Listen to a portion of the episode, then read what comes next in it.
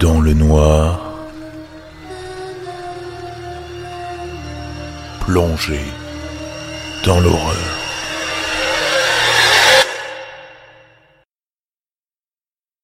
Bonjour à tous, bienvenue dans ce nouvel épisode de Dans le Noir. Un petit message d'autopromotion avant de commencer cet épisode pour vous dire que nous avons dépassé les 162 notes sur Apple Podcast et j'en profite pour saluer Compiraptor qui m'a fait un super retour. J'aimerais bien atteindre les 170 alors, je vous invite vivement à aller noter le podcast sur Apple Podcast. Par là même, nous avons dépassé les 6000 abonnés sur Spotify. Continuez à vous abonner. Cela vous permet d'être informé en premier sur la parution des nouveaux épisodes. Et d'ailleurs, je le dis assez souvent, mais dès que vous commentez, je vous cite dans un épisode parce que ça me fait plaisir. Dernier point, je vous invite vivement à vous abonner sur Patreon, me soutenir financièrement si vous le pouvez, 2 euros, 5 euros, 10 euros, vous choisissez la hauteur et surtout, vous faites le choix, en participant à mon Patreon, de soutenir votre podcast préféré et de contribuer à son développement. Alors c'est super important, patreon.com slash dans le noir. C'est tout pour les annonces du jour, je vous remercie. On va se glisser doucement vers une nuit d'enfer. Je vous invite à vous poser confortablement et à apprécier cette histoire. Une nuit d'enfer, c'est tout de suite dans le noir. À l'heure où, à la fin de l'automne, la lumière tombe trop tôt et floute les contours du paysage, le brouillard blanc qui coiffe les montagnes ternies grisaille, la terre et le ciel se confondent et un silence irréel se pose sur le jardin.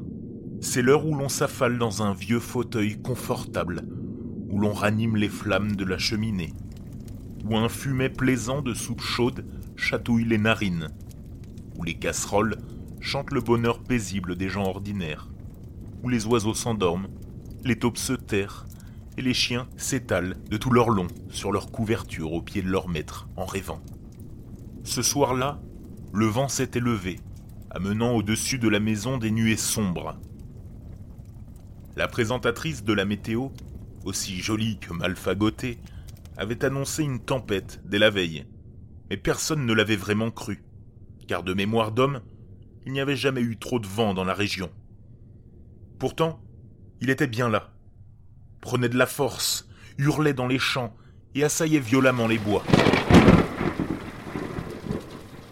Il faisait trembler les arbres, brisait des branches, puis, sa puissance étant arrivée à son paroxysme, il déracinait des chênes centenaires et lançait les troncs des trembles et des charmes comme fétus de paille sur les granges, les étables, les maisons.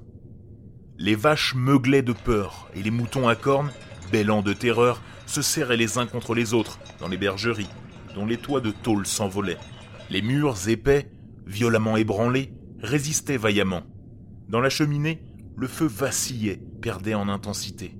Les jolies flammes jaunes viraient au grenat, et éclairait les visages d'un reflet sinistre.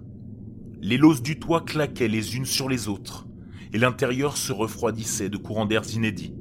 La télé s'était éteinte après l'arrachement de l'antenne, puis ce fut l'électricité, je me retrouvais dans le noir, avec pour seule lumière celle des éclairs qui perçaient les lourds volets de bois par le moindre interstice. À la recherche d'une bougie, on en a toujours quelque part à la campagne, encore faut-il se rappeler où on les a fourrés, je me cognais contre un angle de porte, et je sentis un liquide visqueux et tiède dégouliner le long de mon bras engourdi par le choc. C'est alors que j'entendis toquer à la porte d'entrée. Trois coups secs. J'habitais seul, une grande maison au bout du village à la lisière de la forêt, au pied du col d'Olus, qui était fermé. Je ne me sentais pas l'âme téméraire au point d'ouvrir par une nuit pareille, forcément à un inconnu. Et pourtant, quel cheminot pouvait être stupide au point de se retrouver dehors dans de pareilles circonstances? Je n'avais même pas de grange où il aurait pu demander à se réfugier. Trois coups secs à nouveau. Je risquais un œil à travers le Judas, mais je ne vis personne. Seule une branche à moitié brisée du pommier s'agitait en vain soubresaut, provoquant vraisemblablement ces bruits inquiétants. J'ai enfin trouvé des bougies, et j'en ai allumé un peu partout dans la cuisine ouverte sur le salon, pièce où j'avais décidé de me cantonner jusqu'à la fin des hostilités de Dame Nature. Toc toc toc. Encore? C'est insupportable à la fin. Je sursaute à chaque fois. Je vais sortir et finir de briser cette branche. On n'en parlera plus. Malgré ce beau courage affiché, je regardais encore par le Judas. Une ombre plus sombre que la nuit noire se tenait devant la porte. Un homme, sans doute, avec une longue cape, comme en ont quelques vieux bergers, et un chapeau dégoulinant de pluie. Il avait la silhouette courte et trapue des gens du pays, vaguement rassurante, mais il ne s'agissait pas d'une connaissance. Il était là, immobile et muet. Et quand je demandais d'une voix chevrotante Qui va là? il resta planté comme une souche, ce qui m'agaça un peu malgré mon flegme légendaire. Qui êtes-vous? Silence. Que voulez-vous? J'avais posé une question idiote.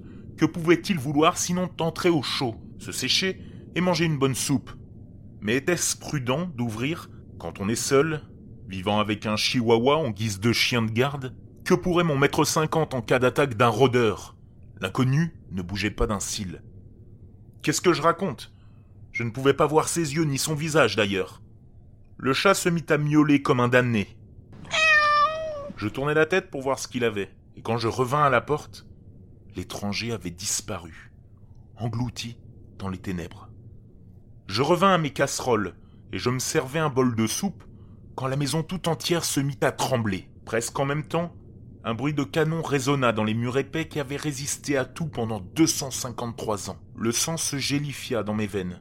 Mon cœur se pétrifia. Le chien se réfugia dans mon bras valide. Je lâchai mon assiette qui éclata sur le pavé.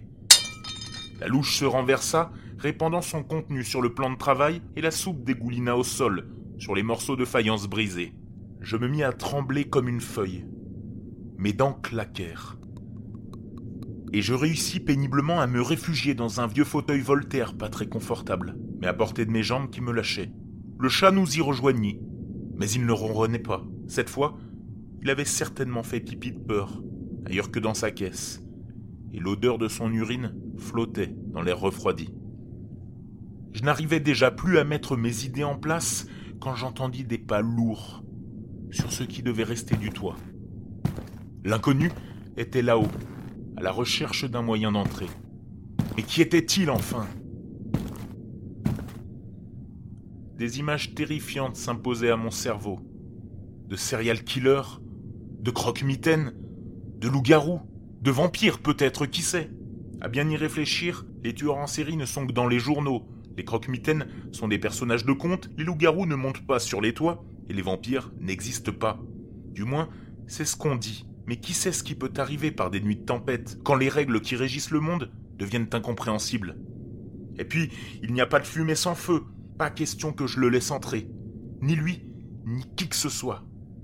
Arrête tes bêtises. Les vampires demandent bien l'autorisation d'entrer, n'est-ce pas? Oui. Mais un vampire mal élevé, hein En voilà dépenser sans queue ni tête. Qu'est-ce que c'est que ça encore? Une cavalcade sur le toit? Une armée de rats? Voilà plus vraisemblable qu'un vampire. Mais pas plus rassurant. Le temps s'étire interminablement, ponctué de frayeurs toutes plus folles les unes que les autres. Le chaos régnant maître sur les alentours, ainsi que sur mon esprit. Le froid me réveilla, le feu s'était éteint et le vent avait faibli. Une pluie diluvienne battait les volets. Une grande flaque d'eau s'étalait au plafond. Un jour pâle et trouble s'était levé. Je me levais donc moi aussi. J'avais dormi, je n'étais pas mort, et seule la douleur lancinante de mon bras subsistait de ce cauchemar. Je montai à l'étage, tirai la trappe qui mène au grenier. Le chien était très calme. Il n'y avait donc aucune étrangeté là-haut. Je pouvais y aller sans risque. Mes articulations me faisaient mal. Voilà ce que c'est que de passer une nuit dans un fauteuil inconfortable à ton âge. Je tirai l'escabeau jusqu'à la fenêtre de toit. Et je me rendis compte que la cheminée en briques s'était effondrée, brisant l'aune et volige. C'était l'explication du bruit épouvantable entendu dans la nuit, mais aussi de la dépense en perspective. Rien d'anormal, somme toute. En regardant autour de moi, je vis que la branche du pommier avait disparu. Ce cher vieil arbre, dispensateur de pommes, aussi moche qu'acide, avait résisté. Un épouvantail venu de Dieu sait où était fiché en terre au fond du jardin, presque intact, avec un grand chapeau sur sa tête, sans traits et des vêtements informes, trempés et sombres que j'aurais bien pu confondre avec une longue cape de berger. Parfaitement rassuré, je commençais à rire de mes frayeurs imbéciles, quand un mouvement entreaperçu du coin de l'œil attira mon attention en direction du cimetière que mon perchoir surplombait parfaitement. Je dirigeais mon regard de ce côté. Une silhouette, vêtue d'un long manteau sombre, entrait dans un vieux caveau abandonné, dont la lourde dalle, mue de l'intérieur, glissa pour le refermer.